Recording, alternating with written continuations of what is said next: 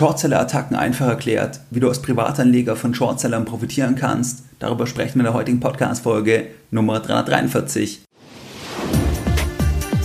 Herzlich willkommen bei Geldbildung, der wöchentliche Finanzpodcast zu Themen rund um Börse und Kapitalmarkt. Erst die Bildung über Geld ermöglicht die Bildung von Geld. Es begrüßt dich der Moderator Stefan Obersteller. Herzlich willkommen bei Geldbildung. Schön, dass du dabei bist. Jeden Sonntag, da erhalten über 10.000 clevere Privatanleger meinen wöchentlichen Geldbildung-Newsletter und das Ganze seit Jahren, seit 2014 und pünktlich versendet wie ein Schweizer Uhrwerk jeden Sonntag. Bei dem wöchentlichen Format, da sprechen wir über weitere Themen, die dich unterstützen bei deiner erfolgreichen Geldanlage in Eigenregie. Das können Themen sein, wie das wir uns anschauen, was ist wichtig bei ETF-Sparplänen oder wir schauen uns an, was machen aktuell eigentlich Großanleger, sind die eher auf der Käuferseite oder eher auf der Verkäuferseite. Wenn du dein Geld noch erfolgreicher in Eigenregie anlegen möchtest und wenn du bei diesem Format dabei sein möchtest, weil du da jeden Sonntag Impulse von Geldbildung bekommst, dann schließe dich uns gerne an. Das Ganze ist für dich vollkommen kostenfrei und du kannst dich jetzt anschließen, indem du auf geldbildung.de gehst und dich direkt auf der Startseite mit deiner E-Mail-Adresse für das sonntägliche Format einträgst. In der heutigen Podcast-Folge da möchte ich mit dir über sogenannte Leerverkäufer, liebevoll auch Shorties genannt, sprechen. Wir sprechen über Shortseller-Attacken, das heißt, wenn Leerverkäufer richtig aktiv werden und wir sprechen darüber, wie du als Privatanleger von Shortsellern sogar profitieren kannst. Das heißt, wie du Shortseller auf eine Art zu deinen Mitarbeitern machen kannst. Was ist überhaupt ein Leerverkauf? Im Namen steckt schon ein Stück weit drin. Das heißt, wenn ein Leerverkäufer einen Leerverkauf tätigt, dann verkauft er ein Asset, zum Beispiel eine Aktie oder eine Anleihe, und der Leerverkäufer ist zum Zeitpunkt des Verkaufs gar nicht im Eigentum von dem Asset, sondern der Leerverkäufer hat sich das Asset, bleiben wir bei der Aktie, vorher geliehen. Das heißt, ein anderer Anleger hat es verliehen, weil er ein Entgelt verdienen will.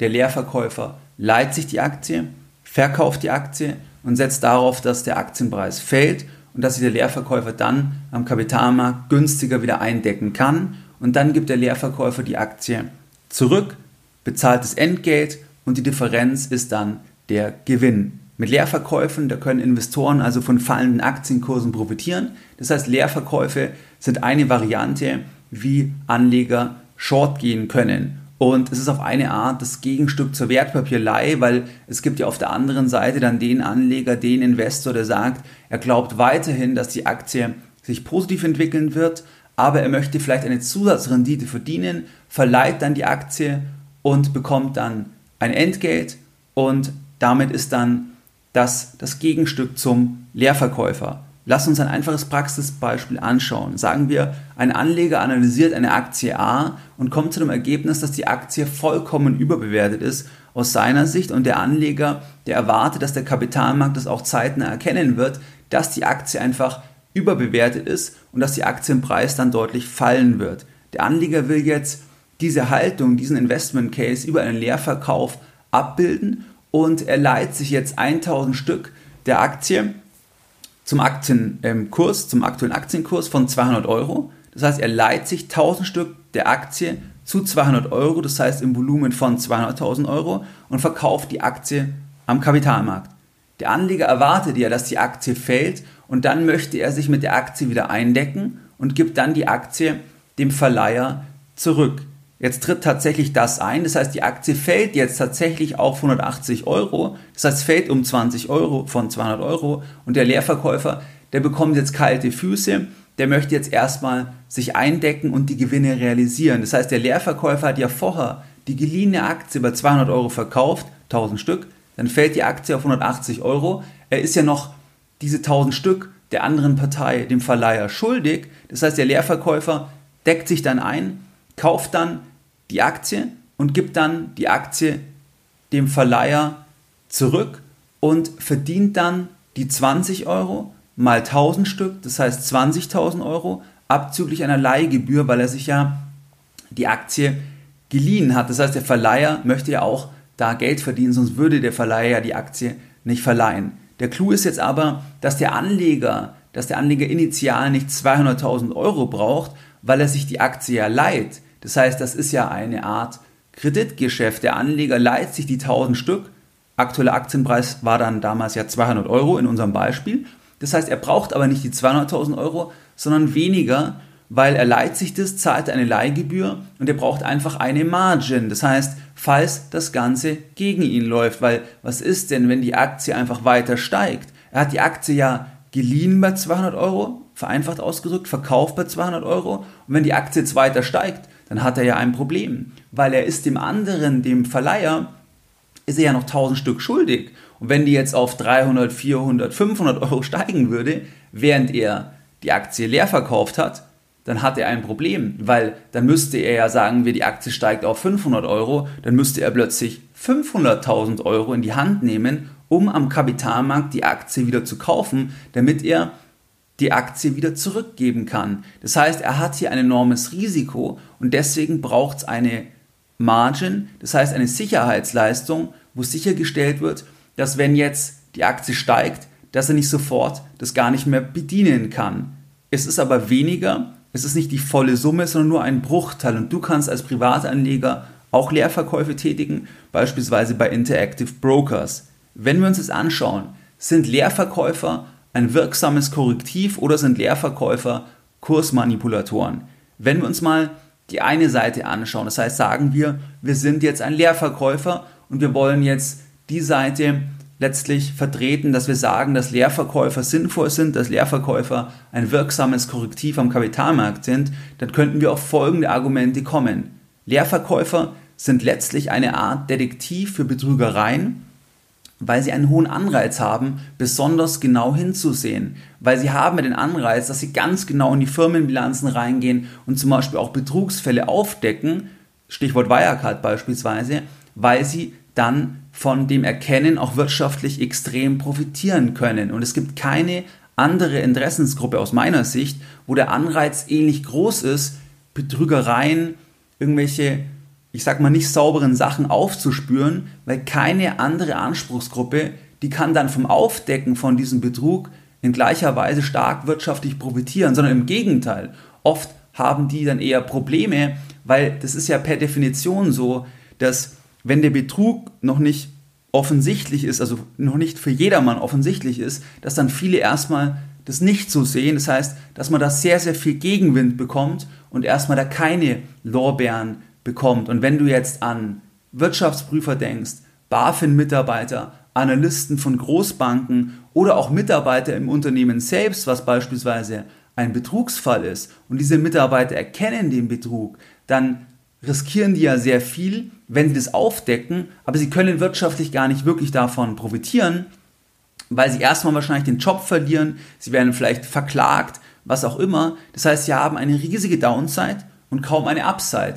Der Leerverkäufer dagegen, wenn er den Betrug erkennt, den Betrug dann auch offenlegt, beispielsweise über einen Research-Bericht, wie das ja oft gemacht wird, wie es auch im Falle von Wirecard dann gemacht wurde, dann kann der Leerverkäufer natürlich sehr, sehr stark davon profitieren, weil wenn es wirklich ein Betrugsfall ist und die Aktie am Ende dann auf 0 Euro geht oder auf wenige Cent geht, dann kann der Leerverkäufer halt darüber sehr reich werden. Das heißt, das Ganze ist halt vom Anreizsystem sehr vorteilhaft ausgestattet und es gibt es bei den ganzen anderen Personen, Anspruchsgruppen, die auch ein Korrektiv sein sollen, wie beispielsweise die BaFin oder auch Analysten. Wenn du jetzt Analysten dir anschaust, dann sind Analysten auch dafür da letztlich, dass sie den Kapitalmarkt effizienter machen, weil die schauen sich die Zahlen genau an, die erstellen dann auch Prognosen, Einschätzungen, aber du wirst eigentlich nie von Analysten dann sehen, also von Analysten bei Großbanken, dass die dann sagen, dass jetzt das Kursziel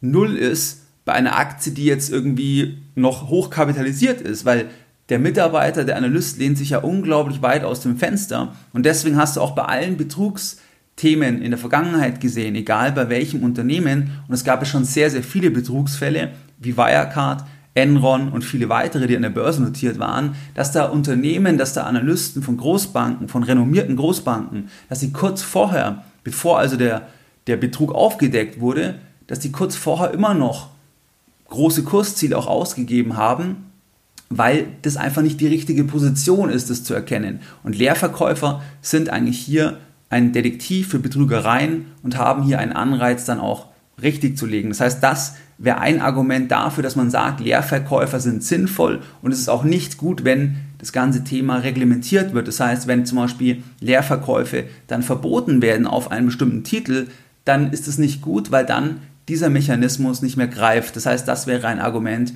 pro Leerverkäufer. Ein zweites Argument pro Leerverkäufer, das wäre das Thema vom effizienten Markt. Das heißt, Leerverkäufer, die drücken ja über den Leerverkauf ihre Meinung aus und machen damit auch den Markt effizienter, weil sie auch als Marktteilnehmer an den Markt gehen. Sie haben ihre Haltung, drücken die Haltung über den Leerverkauf aus und tragen dadurch zur Preisfindung bei. Und das ist ja auch der Sinn von einem Markt. Das heißt nicht, dass der Staat sagt, eine Aktie ist so und so viel wert oder dass der Staat sagt, eine Dienstleistung ist so und so viel wert, sondern dass der Markt dann letzten Endes den Preis halt bildet. Und Leerverkäufer sind halt jetzt am Kapitalmarkt bei handelbaren Wertpapieren wie Aktien sind die halt auch ein Marktteilnehmer und tragen dann einfach zur Effizienz bei. Das wäre noch ein zweites Argument, was man anführen könnte pro Leerverkäufer. Ein dritter Punkt ist noch, was man als Argument für Leerverkäufer anbringen könnte. Das wäre das Thema, dass Leerverkäufer extreme Spekulationsblasen verhindern, weil sie frühzeitig als Korrektiv auftreten. Das heißt, es gibt ja keine Grenze für die Fantasie. Das ist auch das Charmante bei Spekulationsblasen, weil die Fantasie ist unbegrenzt. Weil es geht bei der Börse, bei Aktien geht es ja um die Zukunft. Und wenn ich die Zukunft einfach unglaublich rosig sehe, wenn ich sage, die Zukunft wird so grandios, das Internet wird alles verändern, dadurch ist jeder Preis gerechtfertigt, dann kann ich das ja, also ich kann das ja nicht reglementieren in dem Sinne, weil eben die Fantasie unbegrenzt ist. Aber Leerverkäufer die nehmen dann halt die Gegenseite ein und die könnten halt Spekulationsblasen ein bisschen einbremsen und nicht ganz so groß werden lassen, weil sie halt als Korrektiv auftreten und weil sie halt auch wieder, das wäre dann wieder Punkt 1, weil sie halt auch einen wirtschaftlichen Anreiz haben, die Gegenseite einzunehmen, weil ansonsten ist bei einer Spekulationsblase, wenn jeder erstmal reich wird, dann zieht es immer mehr Anleger an und keiner hinterfragt mehr, weil schnelle Gewinne, schneller Reichtum schaltet in der Regel halt den kritischen Verstand vollkommen aus. Das heißt, das haben wir auch beispielsweise bei dem ganzen Krypto-Thema gesehen, wo Altcoins vor ein paar Jahren, die einfach, ja, wo einfach das einfach ein, ähm,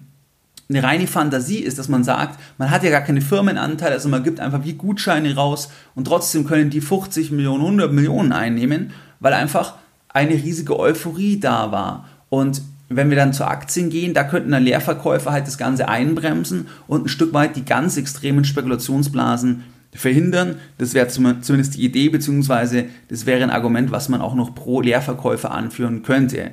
Wenn wir jetzt die Gegenseite einnehmen, das heißt, sagen wir, wir sind jetzt im Vorstand von einer börsennotierten Gesellschaft und da schießen jetzt gegen uns Leerverkäufer. Das heißt, wir sehen jetzt Leerverkäufer publizieren beispielsweise Research-Berichte und beschuldigen uns mit bestimmten Themen, sei es, dass irgendwas bei der Bilanzierung nicht passt oder andere Sachen. Und was wären dann Argumente, wo wir sagen würden, das spricht dagegen. Das heißt, Leerverkäufer sind einfach reine Kursmanipulatoren und Leerverkäufe sollten verboten werden. Da wäre ein Thema, dass Leerverkäufer letztlich über Research-Berichte gezielt auch Negativnachrichten und möglicherweise sogar auch Falschbehauptungen streuen könnten, um damit einfach Geld zu verdienen. Das heißt, sie verbreiten einfach Sachen, sie könnten einfach Sachen verbreiten, die falsch sind, nur um damit Geld zu verdienen.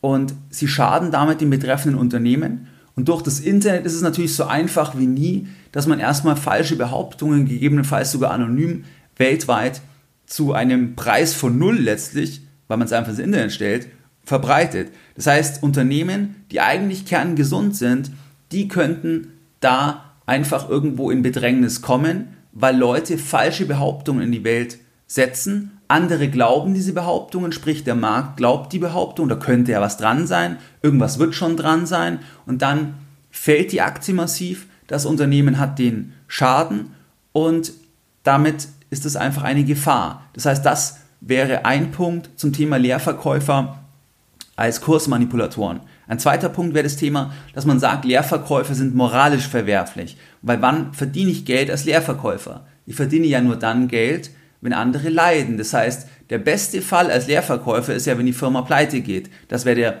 beste Fall aus rein wirtschaftlicher Sicht. Das heißt, wenn die Aktie wirklich auf Null geht, beziehungsweise auf wenige Cent, dann würde ich als Leerverkäufer ja maximal viel verdienen und gleichzeitig habe ich dann ja aber viele Verlierer auf der anderen Seite. Das heißt, ich habe dann Mitarbeiter als Verlierer, ich habe dann andere Aktionäre als Verlierer, ähm, ich habe dann den Staat, der dann keine Steuereinnahmen mehr bekommt von dem Unternehmen als Verlierer, weil es am Ende dann pleite ist. Das heißt, das ist einfach moralisch verwerflich. Die Haltung könnte man einnehmen, wenn man sagt, man macht es auf dem Rücken von anderen. Also es gibt einfach viele Verlierer und es gibt dann nur den Gewinner und das ist dann der Leerverkäufer. Ein dritter Punkt, ein drittes Argument, dass man sagt, dass Leerverkäufer Kursmanipulatoren sind, könnte sein, dass letzten Endes das gezielte Streuen von falschen Behauptungen, dass das zwar verboten ist, aber das Problem ist ja die Verfolgbarkeit, weil wenn jetzt zum Beispiel ein Research-Bericht einfach publiziert wird aus dem Ausland oder sogar anonym oder es gibt einfach langatmige Argumentationsketten, wo das nicht ganz so leicht entkräftbar ist beispielsweise. Das heißt, dass die Unternehmen einfach sofort den Schaden haben. Sie könnten zwar rechtlich auch dagegen vorgehen, wenn es wirklich klar einfach falsch wäre, aber das ist halt langatmig. Möglicherweise sind die auch gar nicht greifbar, die das publiziert haben, weil die anonym sind. Und dann haben also die Firmen den Schaden und bei Finanzdienstleistern beispielsweise, die leben ja vom Vertrauen, da kann es ja dann schon ein Riesenproblem sein, wenn halt erstmal der Schaden da ist, das Vertrauen irgendwo angekratzt ist, obwohl gar nichts dran ist. Man kann sich dann zwar vielleicht juristisch wehren, es dauert aber ewig. Und ähm, das ist halt ein bisschen das Problem, weil natürlich darf ein Leerverkäufer, der darf nicht einen Research-Bericht veröffentlichen, wo er einfach irgendwelche falschen Behauptungen aufstellt. Natürlich kann da das Unternehmen vorgehen rechtlich. Die Frage ist halt, wie schnell geht es, wie realistisch ist es, wie greifbar sind die Leute. Das heißt, hier gibt es halt eine Diskrepanz, weil man das ja auch wieder einfach weltweit von irgendwo letzten Endes publizieren kann. Natürlich ist es so, wenn jetzt jemand völlig anonym ist, nicht bekannt ist, dann ist natürlich die Frage, inwieweit der Research dann oder der Research-Bericht auch die Strahlkraft hat weil am Ende bringt er ja nur was, wenn der Markt quasi irgendwie auch dem Research-Bericht glaubt. Das heißt, das ist ja die Voraussetzung, dass der Markt sagt, da könnte was dran sein und es setzt teilweise ja voraus, dass quasi der Leerverkäufer doch wieder bekannt ist, beziehungsweise eine bestimmte Kredibilität hat, weil ansonsten würde der Markt vielleicht dem nicht glauben. Hatten wir jetzt auch bei Grenke beispielsweise.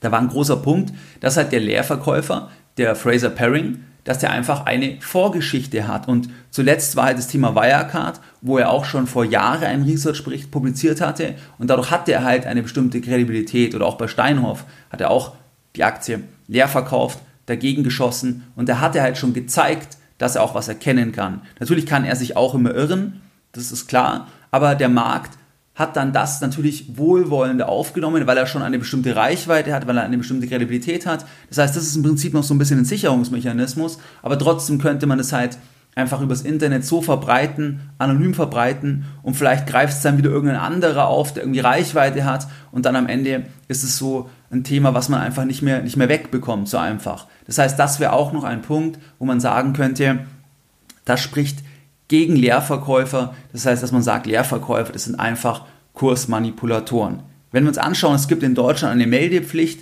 Das heißt, es gibt eine Meldepflicht in Bezug auf offene Short-Positionen und da kannst du dann anschauen im Bundesanzeiger die Netto-Leerverkaufspositionen und da kann man einfach sehen, was sind denn Aktien, wo momentan besonders viele Leerverkäufer tätig sind, beziehungsweise wo ein besonders großer Anteil der ausstehenden Aktien leer verkauft wird. Diese Grenze, ab wann man das melden muss, das wurde Corona-bedingt sogar nach unten gesetzt. Das heißt, normalerweise ist es so, dass bei einem Einzeltitel eine Netto-Leerverkaufsposition von mindestens 0,2%, Prozent, das muss gemeldet werden. Und jetzt war es Corona-bedingt so, dass man das auf 0,1 Prozent runtergesetzt hat. Du kannst also als Anleger über den Bundesanzeiger bei deutschen Gesellschaften reingehen oder es gibt dann international noch andere Plattformen wie zum Beispiel shortsite.com oder auch der Twitter-Account von S3 Partners. Das heißt, die listen dann auch mal auf, was sind so die meistgeschortesten Aktien aktuell, also vor allem auch amerikanische Aktien. Dann listen die auch auf, was sind da die Zinsen, die zu bezahlen sind und solche Themen oder auch was sind die Verluste, die jetzt Leerverkäufer eingefahren haben, weil wir hatten ja vorher das Beispiel, das heißt Leerverkäufer können auch massive Verluste natürlich einfahren, weil wenn die Aktie einfach weiter steigt, weiter steigt, dann kann das irgendwann eng werden und dann auch zum sogenannten Short Squeeze kommen. Da kommen wir später dann noch drauf. Da gab es vor allem den ganz spektakulären Fall in Deutschland mit den Stammaktien von Volkswagen. An dieser Stelle möchte ich dir noch einen Podcast-Tipp geben und zwar von einem prominenten Leerverkäufer, den ich gerade vorhin nannte, und zwar von Fraser Paring. Der hat eine Webseite, die heißt Viceroy Research und da veröffentlicht er immer Research-Berichte, die publizieren dann die Links auch über Twitter. Das heißt auch bei Twitter, ich folge dem zum Beispiel, also diesem Viceroy Research, da kann man auch ein bisschen schauen, was, was twittern die und auf der Webseite, da sieht man dann auch die gecoverten Aktien. Das heißt, in der Vergangenheit lagen die schon sehr richtig, aber sie lagen auch falsch, beziehungsweise das Ganze ist dann doch nicht ganz so eingetreten wie angenommen. Und da gibt es ein interessantes Interview, was erst vor kurzem geführt wurde mit dem Fraser Paring, und zwar bei einem Podcast, der heißt TC's Chartcast. Ich kannte den vorher nicht, ich bin da nur über das Interview drauf gekommen. Ich habe mir auch die anderen Folgen da nicht angehört, sondern nur das Interview. Aber das Interview mit dem Fraser Paring, das ist so eine Stunde circa, der ist sehr, sehr interessant, weil da geht es darum, wie er damals auf Wirecard gekommen ist, wie er auch bedroht wurde, also wirklich massiv bedroht. Ich glaube, sein Haus wurde verwanzt und alles Mögliche. Also Leerverkäufer, wenn du persönlich bekannt bist, wenn du nach außen trittst, da hast du natürlich Feinde ohne Ende, selbst wenn du richtig liegst, weil das habe ich ja vorher gesagt, weil am Anfang glaubt das ja keiner per Definition. Das heißt, er hat ja was gesagt, er war sich ja da so sicher, wie jetzt bei Wirecard, aber jahrelang hat es irgendwo niemand geglaubt, beziehungsweise der Kapitalmarkt hat es nicht geglaubt. Und in diesem Interview beschreibt er halt, wie er auf Wirecard gekommen ist. Er beschreibt dann auch, wie er auf Kränke gekommen ist, beispielsweise. Da ist es ja noch, noch offen. Ähm, das ist ja ein ganz anders gelagertes Thema, das kann man ja nicht mit Wirecard vergleichen. Aber das ist ein interessantes Interview auf jeden Fall, was ich dir an der Stelle empfehlen kann. Was sagt Warren Buffett eigentlich zu Leerverkäufern? Weil das ist ganz spannend. Jetzt gibt es natürlich beispielsweise den Wolfgang Grenke von Grenke, der natürlich da sagt, dass sie auch ein Opfer sind letzten Endes. Und auf der anderen Seite gibt es zum Beispiel Warren Buffett, der hat mal vor ein paar Jahren, und zwar 2006 bei dem Shareholder Meeting, Folgendes gesagt, und zwar jetzt erstmal aus Unternehmenssicht. Das heißt, ob Buffett ein Problem damit hat, wenn Leute Berkshire Hathaway leer verkaufen, das heißt, wenn die sich die Aktie leihen, verkaufen und auf fallende Kurse setzen, hat er damit ein Problem. Da hat er 2006 Folgendes gesagt, ich zitiere das im O-Ton, und zwar, dass er da überhaupt kein Problem letzten Endes hat, wenn jemand Berkshire leer verkauft. Er hat damit überhaupt kein Problem. Er sagt sogar, je mehr Leute Berkshire leer verkaufen, desto besser. Desto besser. Also er hat eine ganz andere Sichtweise. Warum sagt er das? Die Begründung ist, die Leerverkäufer müssen die Aktie ja irgendwann wieder kaufen. Sie müssen die Aktie wieder kaufen, weil sie leihen sich die Aktie, verkaufen die Aktie und irgendwann müssen sie sich covern, irgendwann müssen sie sich eindecken. Und er ist sich halt da, das kann man herauslesen, so sicher, dass quasi einfach der Aktienpreis langfristig steigt, dass die Firma eben super performen wird, langfristig. Und dann müssen die sich ja irgendwann wieder eindecken. Und deswegen hat er damit überhaupt kein Problem. Er hat weiter gesagt, dass es eher so ist, dass wenn letzten Endes Shortseller besonders aktiv sind in bestimmten Titeln, dass es in der Vergangenheit sehr, sehr oft dann so war, dass rückblickend es halt schon ein Betrug war oder so ein Halbbetrug, also dass da wirklich einfach was nicht gestimmt hat. Warum? Das hat jetzt nicht gesagt, das sage jetzt ich, weil Leerverkäufer ja einen hohen Preis bezahlen. Das heißt, das ist ja extrem schwer letzten Endes mit Leerverkäufen profitabel zu sein, weil langfristig steigt ja die Börse und du musst ja genau das Zeitfenster treffen.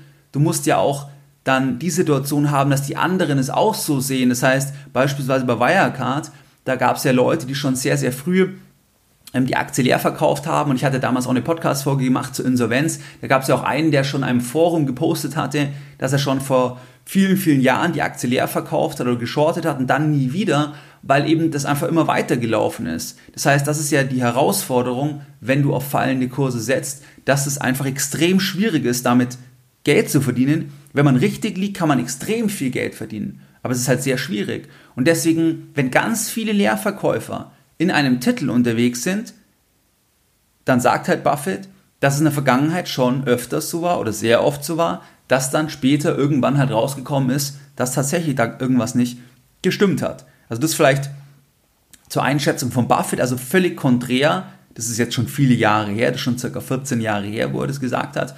deswegen weiß ich nicht, ob er die Meinung geändert hat, aber ich würde eher annehmen, nein. Aber die Meinung ist konträr zu zum Beispiel Wolfgang Kränke, der das jetzt natürlich komplett anders sieht, weil er sagt, dass die Behauptungen halt falsch sind und einfach ihm und der Gesellschaft so massiv geschadet haben. Es gibt da auch ein spannendes Paper und zwar aus dem Jahr 2004 von einem damals an der Yale-Universität tätigen Person mit dem Titel Go Down Fighting Short Sellers versus Firms. Das heißt, der hat sich da angeschaut und zwar, was ist eigentlich mit Unternehmen passiert, die gegen Shortseller vorgehen. Also er hat sich da circa ähm, 200 bis 300 Unternehmen angesehen, die eben gegen Shortseller vorgegangen sind.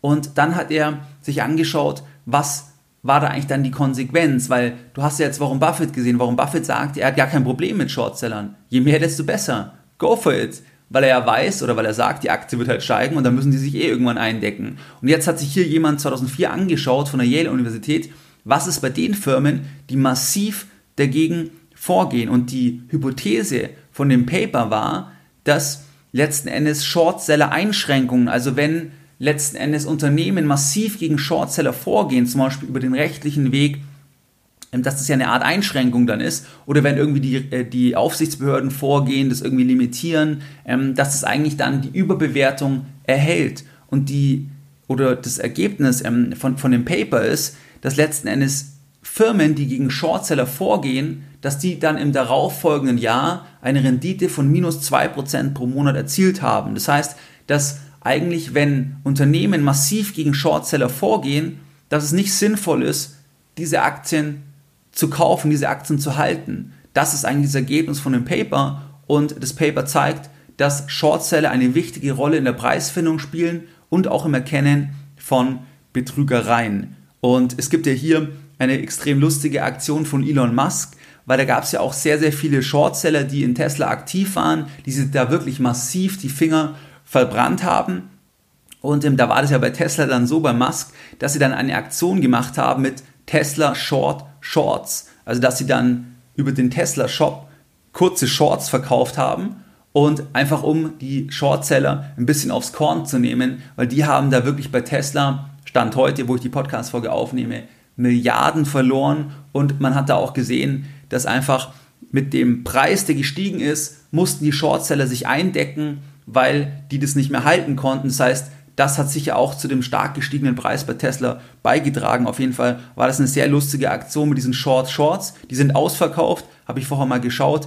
Die werden zum Teil auf eBay, werden die dann gehandelt irgendwie äh, zum dreifachen Preis circa, was damals der Preis war von dem, was sie verlangt haben über diesen, diesen Tesla-Shop. Also das vielleicht zum Thema, wenn quasi Shortseller oder wenn, wenn Firmen gegen Shortseller vorgehen, das, was jetzt Musk gemacht hat, ist ja kein wirkliches Vorgehen, sondern der hat sich da jetzt lustig gemacht. Ähm, aber grundsätzlich, dass es keine gute Idee ist, wenn zum Beispiel Firmen massiv über den Rechtsweg vorgehen gegen Shortseller. Das hat ja auch Wirecard extrem gemacht. Wirecard hat extrem geschossen gegen alle Kritiker. Das heißt, das sagt eigentlich das Paper, dass dass da nicht sinnvoll ist, diese Aktien ähm, zu halten. Natürlich immer nur im Schnitt. Also Einzelfälle können immer vollkommen anders sein, wie jetzt zum Beispiel auch Kränke. Ähm, es kann sich als kann völlig anders sein. Ähm, nur so als Tendenz, als Aussage von diesem Paper. Was bedeuten für dich jetzt als Privatanleger im Aktien, bei denen ein nennenswerter Teil der ausstehenden Aktien leer verkauft wird? Ich hatte dir ja vorher auch zwei Quellen genannt, wo man nachschauen kann, was da aktuell der Stand ist und wie kannst du als Anleger von Shortsellern profitieren. Im Prinzip ist es so, dass wenn du in einem Titel sehr, sehr viele Shortseller hast, dann kann es folgendes sein im Sinne von Warren Buffett, es könnte ein Betrug sein.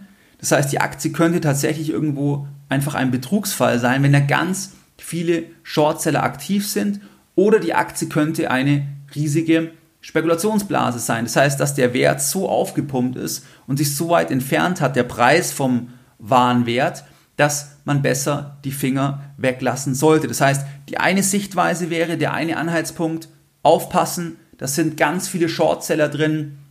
Ähm, entweder könnte da irgendwas dran sein, da kannst du mal schauen, was gibt es dann für Research-Berichte. Das gibt es ja immer wieder, dass dann eben Berichte veröffentlicht werden zu einzelnen Aktien, dass man sagt, vielleicht ist da was dran.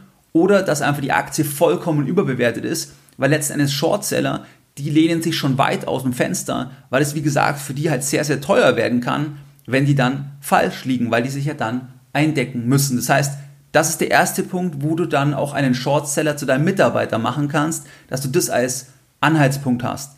Der zweite Punkt könnte sein, wenn Unternehmen aggressiv gegen Shortseller vorgehen, wenn die einfach Shortseller wirklich extrem verfolgen, dann könnte das ein Warnsignal sein. Das muss nicht ein Warnsignal sein, aber es könnte ein Warnsignal sein. Das ist ja das, was auch diese Studie, die ich eben nannte, letzten Endes anzeigt. Und der dritte Punkt ist, dass Shortseller auch falsch liegen können. Natürlich, sehr, sehr oft liegen Shortseller auch falsch aus zwei Gründen. Entweder hält sich der Betrug bzw. die Spekulationsblase einfach viel länger, das ist eben sehr schwer timbar, oder man liegt wirklich inhaltlich falsch. Das heißt, es gibt halt diese Varianten. Also entweder der Betrug, die Spekulationsblase, das hält sich viel länger, das wird noch viel größer, das geht noch Jahre, oder die Shortseller liegen auch vollkommen falsch. Die Aktie ist einfach toll, sie haben einfach kollektiv den Wert vollkommen falsch eingeschätzt und dann würde das dann für uns bedeuten, dass das dann zu einem Short Squeeze kommen kann. Das heißt, dass das dann plötzlich wirklich die Rakete nach oben sein könnte. Das wäre dann genau die andere Seite, die man ableiten könnte von großen Short-Positionen.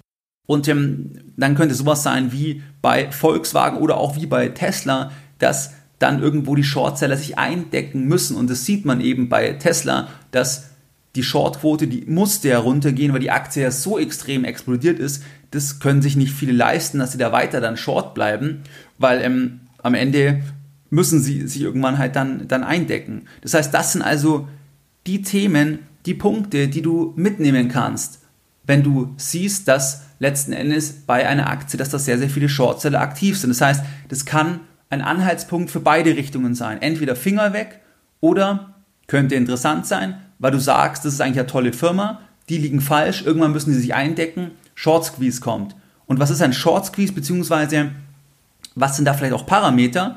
Ein Short Squeeze ist letzten Endes die Angebotsknappheit von einem Wertpapier. Das heißt, dass einfach das Wertpapier in ganz großer Zahl leer verkauft wird. Es gibt vielleicht auch gar nicht mehr so viele ausstehenden Aktien und dann müssen die sich irgendwann eindecken. Und du kannst dir zum Beispiel anschauen, wenn Shortseller ganz hohe Verluste haben, das heißt, wenn die schon lang auf fallende Kurse setzen, die Aktie aber immer weiter steigt, dann müssen die sich ja irgendwann eindecken. Dann kannst du zum Beispiel schauen, ob es halt ein ganz hohes Short-Volumen gibt in Bezug auf die ausstehende Aktie.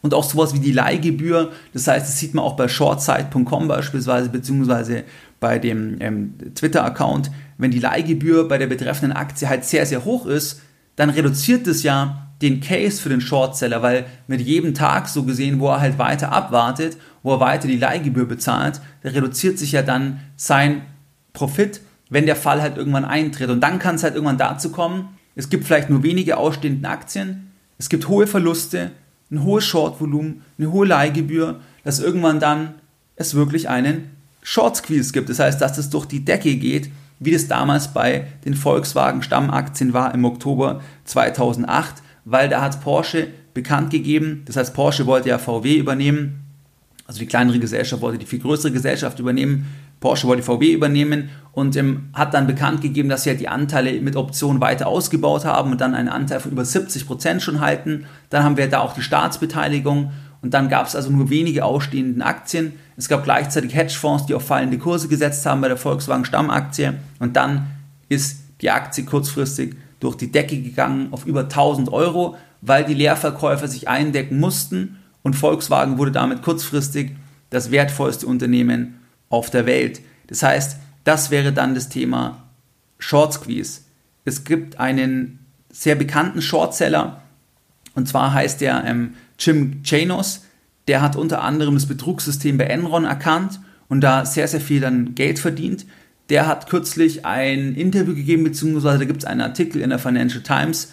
Da hat er gesagt, dass wir uns aktuell jetzt im goldenen Zeitalter des Betrugs befinden. Also wir leben im goldenen Zeitalter des Betrugs. Das sagt einer der bekanntesten Shortseller auf der Welt. Warum sagt er das? Weil er sagt, wir sind in einem langen Bullenmarkt, zehn Jahre, getrieben durch Zentralbanken. Wir haben wirklich auch sehr, sehr viele Kleinanleger, Thema Robin Hood und so weiter. Das heißt, dass ganz viele Kleinanleger mit wenig Geldbildung auch unterwegs sind.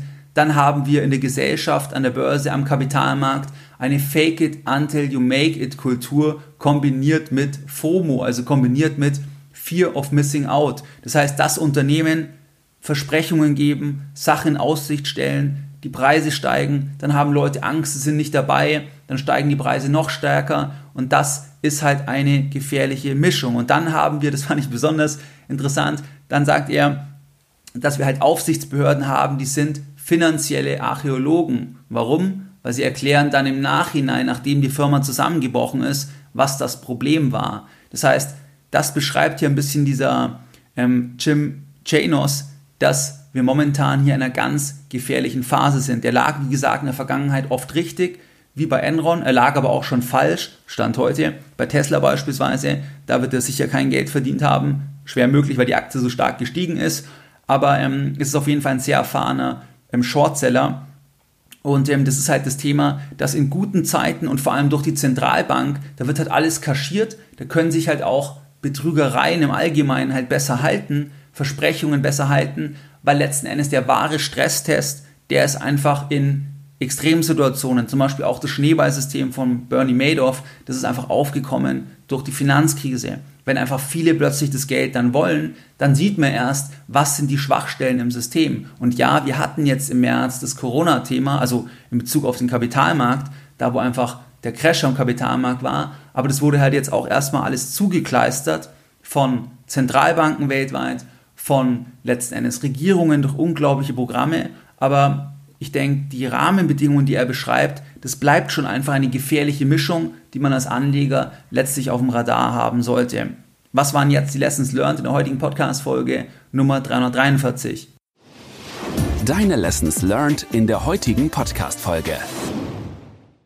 In der heutigen Podcast-Folge, da haben wir uns unterhalten über Shorties, über Leerverkäufer, über Short-Attacken und was du als Privatanleger von Shortsellern lernen kannst. Wir haben uns angeschaut, was ist ein Leerverkauf. Das heißt, ein Leerverkäufer verkauft ein Asset, was er nicht im Eigentum hat, sondern hat sich das vorher geliehen, setzt darauf, dass die Preise fallen. Wir haben uns ein Beispiel angeschaut. Wir haben uns angeschaut, dass Leerverkäufer auch ein Korrektiv sein könnten. Das heißt, ein Detektiv für Betrügereien.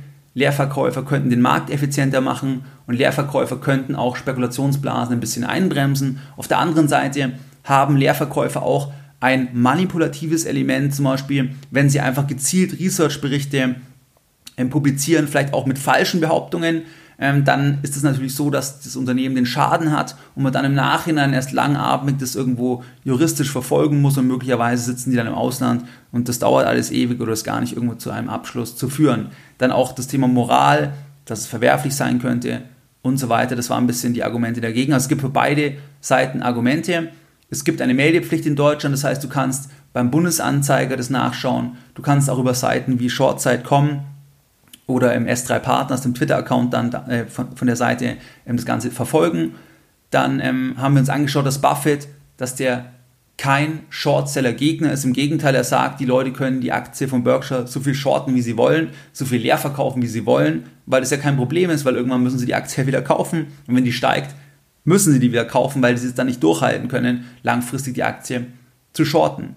Das heißt, als Privatanleger, da kannst du Shortseller zu deinem Mitarbeiter machen auf eine Art und zwar, wenn du bei einer Aktie sehr, sehr viele Shortseller hast, das heißt, wenn da sehr viele ausstehende Aktien leer verkauft sind, dann könnte das ein Betrug sein, da könnte irgendwas dran sein, das könnte eine große Spekulationsblase sein, das ist die eine Variante. Oder auch wenn Unternehmen aggressiv gegen Shortseller vorgehen, dann könnte da auch was dran sein, haben wir uns das Paper angeschaut. Auf der anderen Seite könnte das auch sein, Shortseller liegen falsch oder der Betrug bzw. die Spekulationsblase, das hält sich viel länger, das dauert noch Jahre und die müssen sich irgendwann eindecken und dann kommt es zu einem Short Squeeze. Das heißt, du hast Anhaltspunkte in beide Richtungen. Das heißt, Finger weg oder eine Verstärkung könnte interessant sein, wenn du die Aktie eh kaufen wollen würdest. Das ist ja nur ein kleiner weiterer Parameter, wie zum Beispiel auch wenn Insider kaufen. Das ist ja nicht der Punkt, warum du blind kaufen solltest, aber es könnte ein weiterer Parameter sein, dass halt dann es irgendwann zu einem Short Squeeze kommen könnte.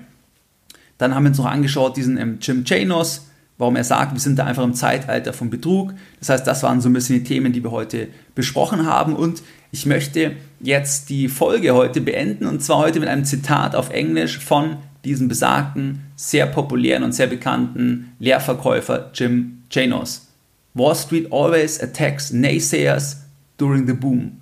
Problems do not go away by silencing critics. Mehr Informationen zu Themen rund um Börse und Kapitalmarkt findest du unter www.geldbildung.de. Und immer daran denken, Bildung hat die beste Rendite.